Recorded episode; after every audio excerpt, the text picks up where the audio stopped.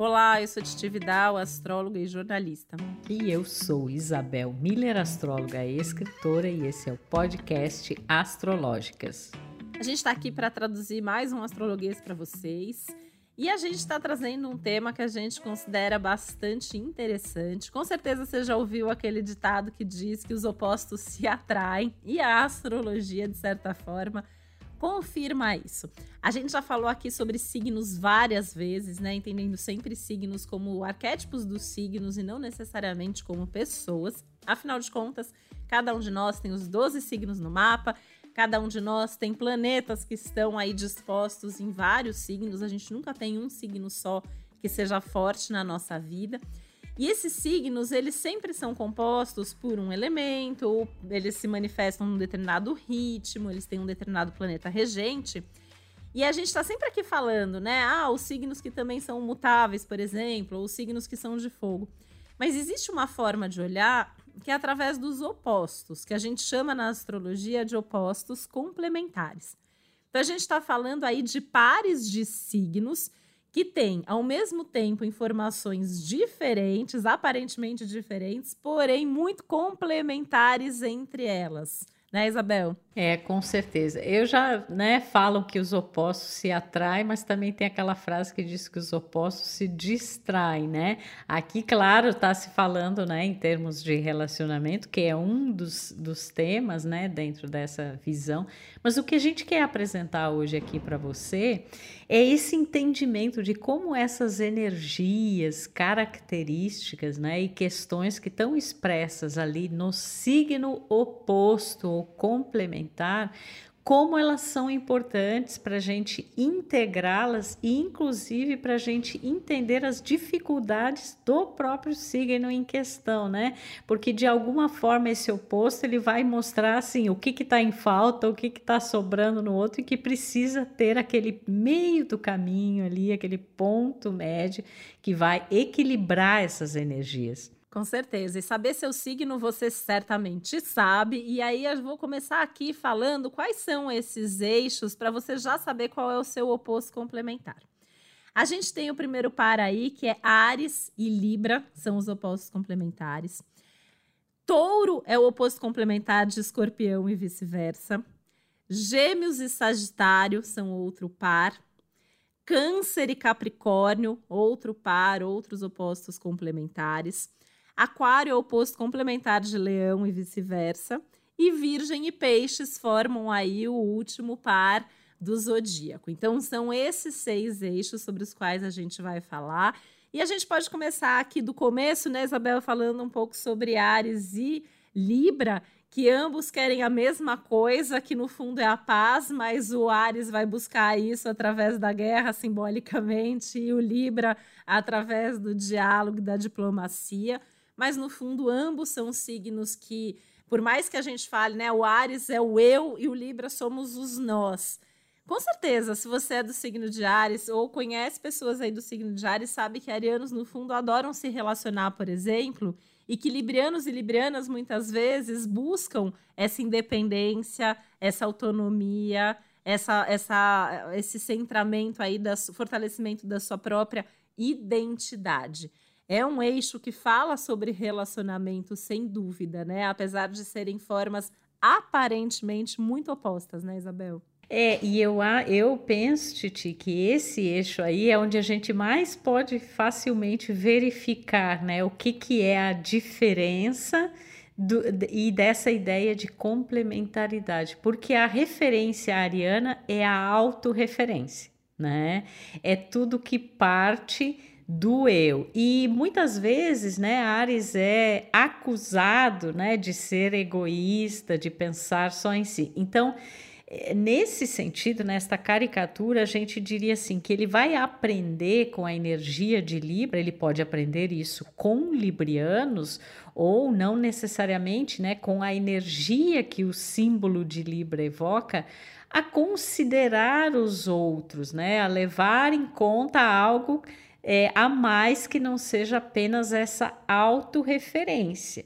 Né? E aí também o contrário, né? Por exemplo, Libra muitas vezes é conhecido pela dificuldade de tomar decisões, né, de ser decidido, coisa que Ares tem muito forte. Nesta autorreferência ariana, ela leva muito a uma ação, inclusive uma ação que muitas vezes vem antes da ponderação, que é uma característica mais libriana. Então, Libra precisa complementar a sua energia e aprender de Ares ou deste símbolo é, essa atitude mais assertiva, né? Esse olhar mais para si e não essa preocupação tão excessiva com como os outros, né, vão receber as coisas, porque Libra muito é uma é, é uma referência em relação ao outro, né? E ao nós, como você colocou. Tanto que no fundo eles são decididos, né? O, o Libra ele é ar cardial, ou seja, ele é a ação que sabe para onde ela tem que ir, mas ele vai pesar, ponderar, tentar agradar o outro, tentar ser justo. Isso. Coisa que o Ares até vai ficar chateado depois que ele magoar alguém, mas na hora que ele toma a decisão, ele vai colocar aquilo para fora e ponto, né? É, então assim, são modos de operação diferentes, mas é importante a gente pensar como às vezes aquilo que a gente tem é, uma determinada característica que a gente tem é, por exemplo, em Ares, né? Que é uma coisa assertiva, corajosa, essa autorreferência positiva de si o eu, se colocar né, em primeiro lugar, são coisas é, interessantes. Mas que quando levado a um excesso, acaba se tornando um problema, né? Eu acho que essa é uma visão interessante também da gente ter dessas complementaridades dos signos, porque é, tudo que é excessivo acaba se tornando é, algo problemático. No caso libriano, né, esta capacidade de colocar as coisas na balança, de ponderar, visando uma ação justa, correta, né, ética, quando ela é excessiva, ela acaba virando uma indecisão e uma falta de ação né? Então eu acho que esses opostos complementares, eles também ensinam muito o valor desse caminho do meio, né? De você conhecer as suas habilidades, as suas qualidades, conhecer também as suas dificuldades e aprender nessas interações a integrar energias que muitas vezes, inclusive, você condena nos outros, né? Você projeta nos outros, quando na verdade você que tem que integrar essas energias em si. Muito importante, né, Isabel, até antes de passar para o próximo eixo, dizer que isso que a gente está trazendo aqui vale simbolicamente em termos do seu autoconhecimento, você pensar no seu signo oposto complementar, o que ele tem para te ensinar para você incorporar na sua vida. Isso vale dentro do seu próprio mapa astral, se eventualmente você tem planetas em signos opostos, então vamos supor que você tem aí uma lua no signo de Ares, mas você é libriano, então tem um lado seu que quer pesar e ponderar e tem um outro lado seu que quer explodir, fazer o que você está afim naquele momento. Então entender isso vai te ajudar a integrar. E isso vale nos nossos relacionamentos, seja a gente se relacionar com alguém que é do signo oposto complementar ou alguém que tenha planetas em, opostos complementares. Então, às vezes, são os Mercúrios que são opostos, ou os Vênus, ou as Luas. Então, vão ser formas diferentes, opostas aí de se comunicar ou de expressar as emoções, mas que no fundo tem algo ali onde a gente se identifica e é onde essa conexão tende a acontecer. Então não é à toa que os opostos se atraem, eles se atraem porque eles têm algo para aprender uns com os outros, né? Eu sempre brinco que os opostos se atraem, mas não, isso não significa que eles se sustentam e se mantêm, porque isso depende desse aprendizado da gente encontrar esse ponto comum.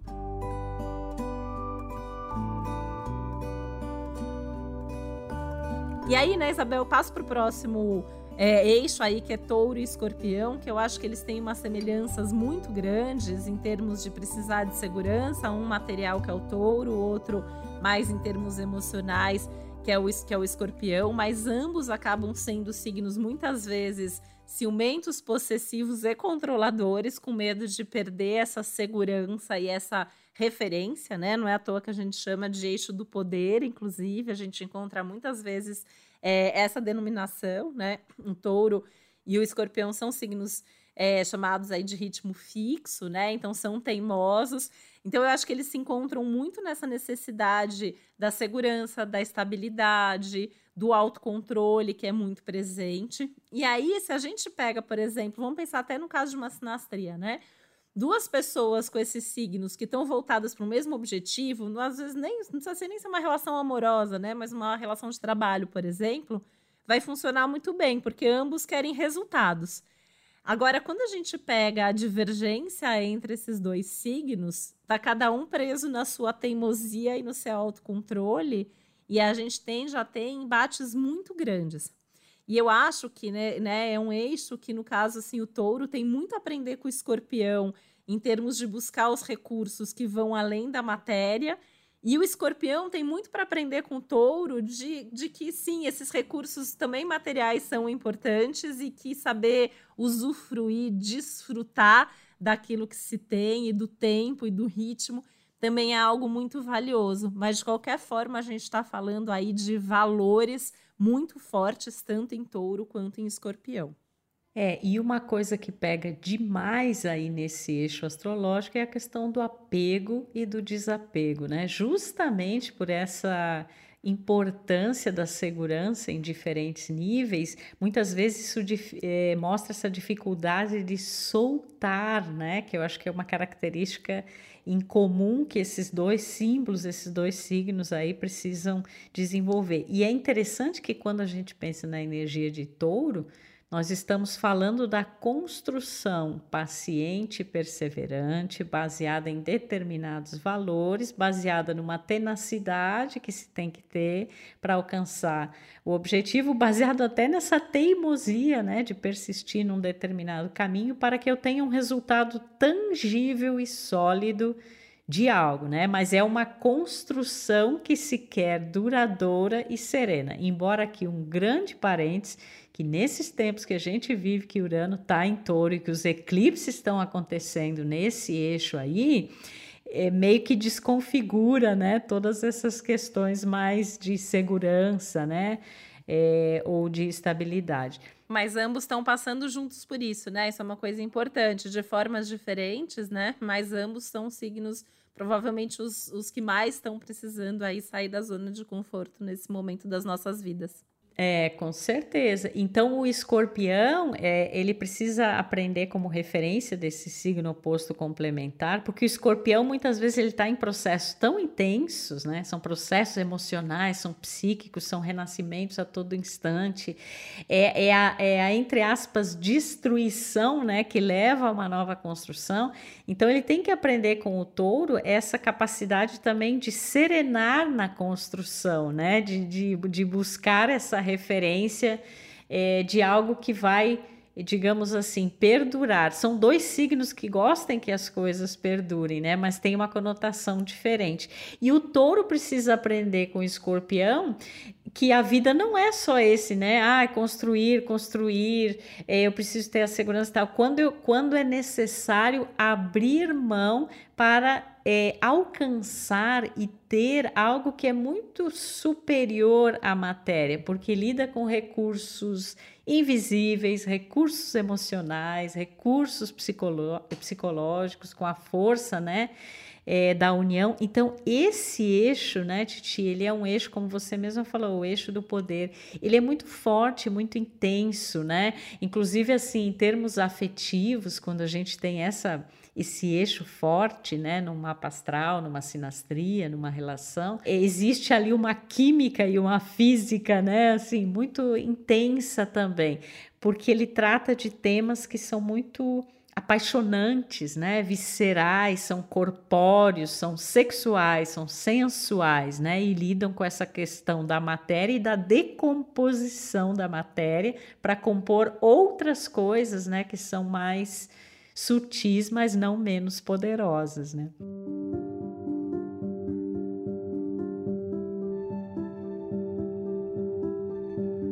E é uma natureza muito diferente já do, do eixo seguinte, que é Gêmeos e Sagitário, que eu aí eu não sei, né, se é porque eu sou geminiana, mas eu acho que é um eixo que se encontra muito, né? O Gêmeos e o Sagitário existe uma identificação muito grande. Eu vejo que em termos de convivência, de relação, é, tá entre assim os opostos que mais se dão bem porque uh, ambos são signos mutáveis que têm uma mente aberta, uma busca constante pela mudança, pela aventura, uma curiosidade que move pela vida. Eu acho que é aí que se encontra, né? A gente está falando de signos buscadores, os gêmeos muito pela razão, pelo intelecto, pelo saber os porquês da vida, tudo interessa, tudo desperta a nossa curiosidade, e o Sagitário pela necessidade constante de ir sempre além dos horizontes já conhecidos.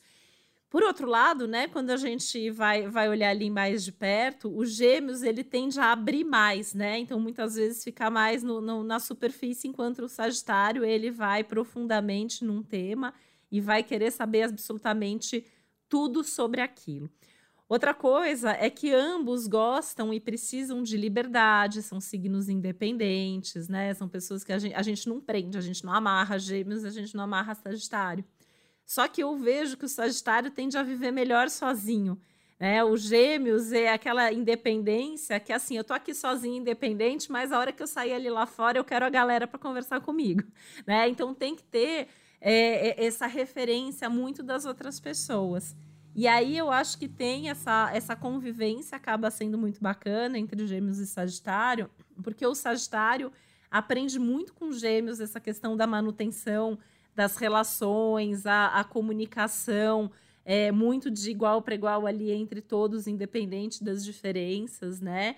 E eu acho que o Sagitário traz muito dessa autoconfiança e desse sempre além e desse aprofundar aí para os gêmeos. Então, eu particularmente acho bem interessante, né? Eu, eu sempre falo até, né, Isabel, que se eu não fosse geminiana, eu gostaria de ser sagitariana. Até as, muita gente pergunta se eu escolhi. Minha filha nasceu sagitariana ao acaso, né? Eu até brinco que deve ter sido merecimento mesmo, porque eu acho que é um signo que eu me dou muito bem, realmente, por ver que tem essas características aí que são muito semelhantes. Então, seja dentro de um mapa, né? Quando a gente vê é, a pessoa é geminiana e tem uma lua em Sagitário, por exemplo, né?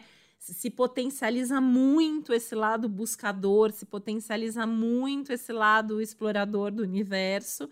Seja na hora de se relacionar, que o Gêmeos tem alguém aí que vai trazer novas aventuras, o que satisfaz a sua curiosidade e o Gêmeos vai trazer novos assuntos aí para o Sagitário explorar e ir além. Eu concordo com você, Titi. Eu acho que é o eixo astrológico que mais tem semelhanças, né? Porque existe ali uma toda uma interação e uma conexão que se dá muito em função de informação, conhecimento, sabedoria, aprendizado, trocas, né? Os porquês, os paraquês, né? E você estava falando aí se a pessoa tem sol num e lua no outro, isso vale muito para ascendente, né? A gente vê também muito assim, por exemplo, a pessoa aqui no caso é sagitariano e tem o ascendente gêmeos. Existe uma conversa ali, né? Que é uma conversa que é muito mediada por esse campo mental, de aprendizados, de conhecimentos, de experiências, né? Então, talvez seja o eixo onde a gente vai é, observar talvez menos contradições. Por exemplo, no eixo seguinte, as contradições já são imensas, né? A gente tem Câncer e Capricórnio, representantes de da criança e do adulto, da vida pessoal e da vida profissional, da casa e da carreira, né? Daquilo que acontece no começo da vida e daquilo que está se desenvolvendo ao longo do tempo.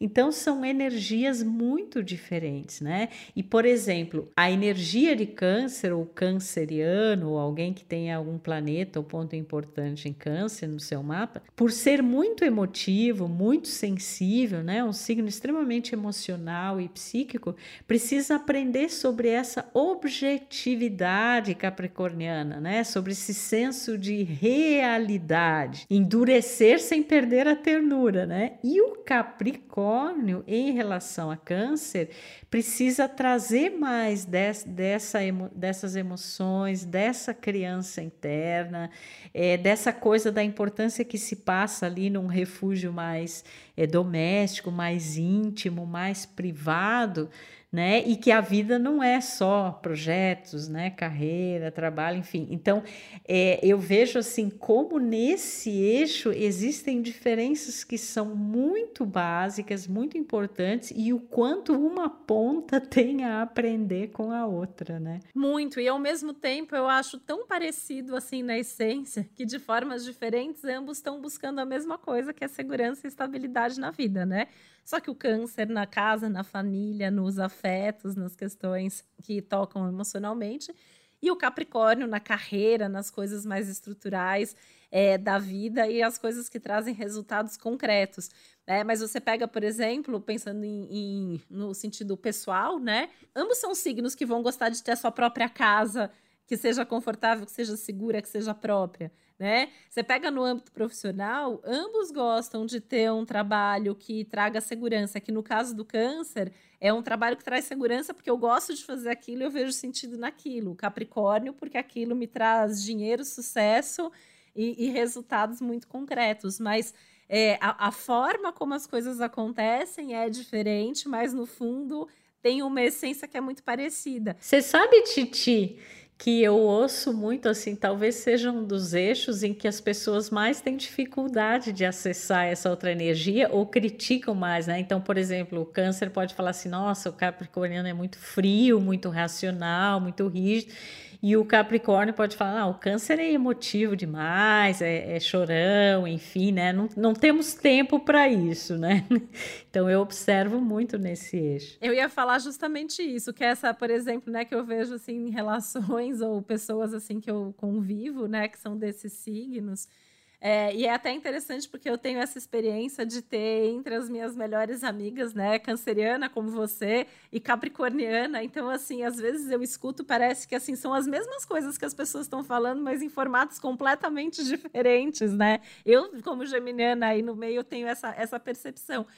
Mas ao mesmo tempo, eu vejo muito que assim, um busca o que o outro tem, né? O câncer, muitas vezes, assim, queria ser mais prático né? E sofrer menos com as coisas e bola para frente num momento difícil da vida. E o Capricórnio sofre porque adoraria expressar as emoções e os sentimentos para outra pessoa entender que sim, é, ela te ama, ela quer estar tá com você, a sua presença é importante, mas às vezes ela não consegue expressar de forma emocional, né? Então, assim, acho que é fica a dica aí para quem tem esses signos fortes no mapa poder se desenvolver, aprender bastante com esse outro lado. E são signos que representam questões da vida humana muito cruciais, né, Titi? Porque a gente está falando aí de casa, carreira, né, as bases internas, as realizações no mundo, né, essa criança interna, esse adulto, essa criança interna canceriana que precisa amadurecer e esse adulto que tem que ter cuidado para não enrijecer e trazer de novo essa energia, né? É, da sua criança, nos seus sentimentos. E aí a gente tem esse par aí maravilhoso, Leão e Aquário, né? É, que é fala muito da criatividade, né? Da inventividade, daquilo que é feito num nível e que nos toca em termos mais pessoais, né? Do coração leonino ali e essa coisa mais da humanidade, né? Da fraternidade, de um sentido mais amplo, mais coletivo que tem a ver com Aquário, né? Mas são signos muito idealistas, cada um ao seu modo defendendo causas é, diferentes ou por motivos e motivações diferentes, né? Mas é um eixo assim bem interessante do, do zodíaco. Ah, eu adoro, né? Só que a gente volta para aquela questão que tem em Touro e Escorpião, que são signos fixos, né? Então assim tem a teimosia, né? Muitas vezes, assim, pensando em termos de convivência, cada um conectado às suas questões, às suas causas, aos seus propósitos, e às vezes é difícil convencer do contrário mas ambos são signos extremamente criativos. A grande questão é que o leão tem essa criatividade mais autoral, né?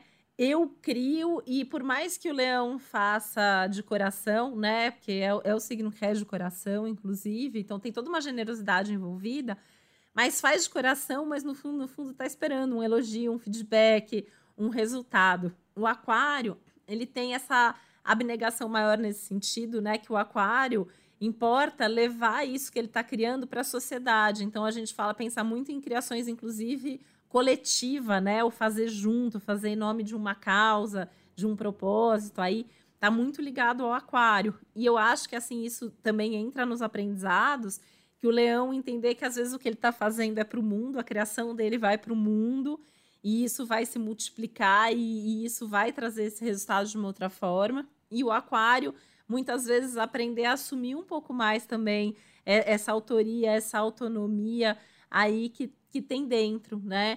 Mas são signos assim extremamente interessantes e eu vejo, né, que por mais que tenha às vezes esse bater de frente entre pessoas que são desse eixo por conta dessa desse lado mais teimoso, esse lado muito apegado às suas é, aos seus próprios ideais, né? Eu vejo que são pessoas que se conectam muito nesse jeito mais criativo e autêntico de olhar a vida.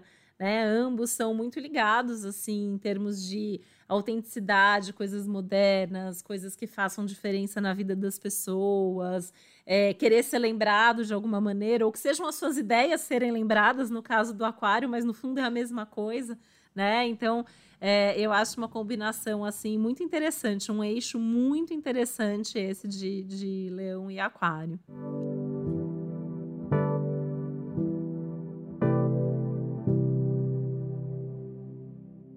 É super legal a gente pensar no autoral leonino e no autêntico aquariano, né? Que eu acho que é o que diferencia muito. Eu já vi muitos leoninos falarem que acham aquarianos muito impessoais, né? Como se tudo fosse um tratado assim do coletivo, do universal, não levar as coisas para o lado pessoal. E já ouvi aquarianos é, reclamando de, de, dessa coisa da autorreferência muito de ego, né? De leão. Que às vezes acham que os leoninos são egoístas egoístas, né? Isso, isso, né? Mas tudo são gradações da energia, né? Elas existem várias formas aí de se manifestar. E aí chegamos ao último eixo, que é Virgem e Peixe. Ah, eu acho tão lindo esse eixo, Isabel. Eu gosto também. É um eixo, a gente chama de serviço, né? De doação, de aprimoramento, seja esse aprimoramento mais concreto, né? Ali no dia a dia, no cotidiano, no trabalho, Virgem, seja o aprimoramento da alma, né? O ser serviço é, a esse coletivo, esse, esse mar né, do inconsciente coletivo. E uma imagem que eu sempre gosto de fazer né, desses dois signos, que eu acho que explica muita coisa, é que o virgem ele me parece assim um microscópio, né, que vai tipo se deter sobre as coisas, vai pesquisar aquilo, vai estudar, vai discernir, né, vai, vai separar vai classificar, e o peixes a luneta, né? A necessidade de ver o todo. Então a gente tem a parte e o todo, e é isso que um precisa aprender e complementar com a energia do outro.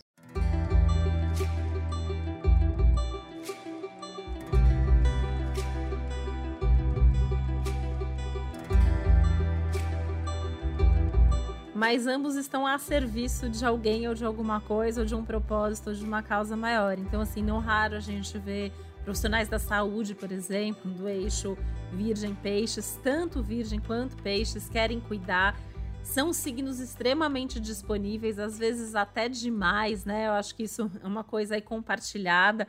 Virgem está sempre à disposição para fazer, fazer, fazer, mas no sentido muito mais prático da coisa, né? O virgem é aquele que, que vai, que presta o serviço, que faz, que ajuda na prática. E o peixes, ele é mes, meio que o arquétipo do salvador, que ele está sempre disponível, às vezes, para as coisas até abstratas da vida, né? É, é ouvir um desabafo, é dar um abraço, é estar tá ali junto, é aconselhar de alguma forma. Então, acho que ambos é, nisso, eles não têm para aprender um com o outro, porque eles precisam de um capricorniano para ensinar a colocar os limites, às vezes, né, dessa, dessa disponibilidade excessiva. Mas é, eu acho muito bonito, assim, ver esse eixo, né? Eu acho que, assim, na questão do aprendizado, eu acho que o, que o peixe, justamente, eu gosto muito dessa referência que você faz, né? Da lupa da luneta, porque eu acho que o, o peixes ensina o virgem a não ficar preso nos detalhes e, e, e assim, sempre precisando é, de muito perfeccionismo em todas as etapas do processo e, e, tem que ser tudo muito bem encadeado e tudo tem que ter começo, meio e fim e tudo precisa de um resultado prático ali no dia a dia. Né? E o peixes ensina o virgem a, às vezes, entregar e às vezes buscar um resultado maior e não precisa ser tão linear. Mas o peixes precisa aprender com virgem a não se perder no mundo da imaginação, a não se perder nas suas próprias fantasias e, ab e abstrações, e a ter começo, meio e fim, a ter processos e procedimentos e a cuidar assim dos detalhes, né? Então eu acho que é um eixo que o aprendizado mútuo recíproco aí é muito grande, as identificações são muito grandes. Por mais que eu veja é, virginianos falando que os piscianos são dramáticos e piscianos falando que os virginianos são muito críticos, eu conheço muitos exemplos bem-sucedidos de pessoas desses signos ou que têm esses signos fortes no mapa que se dão super bem, né?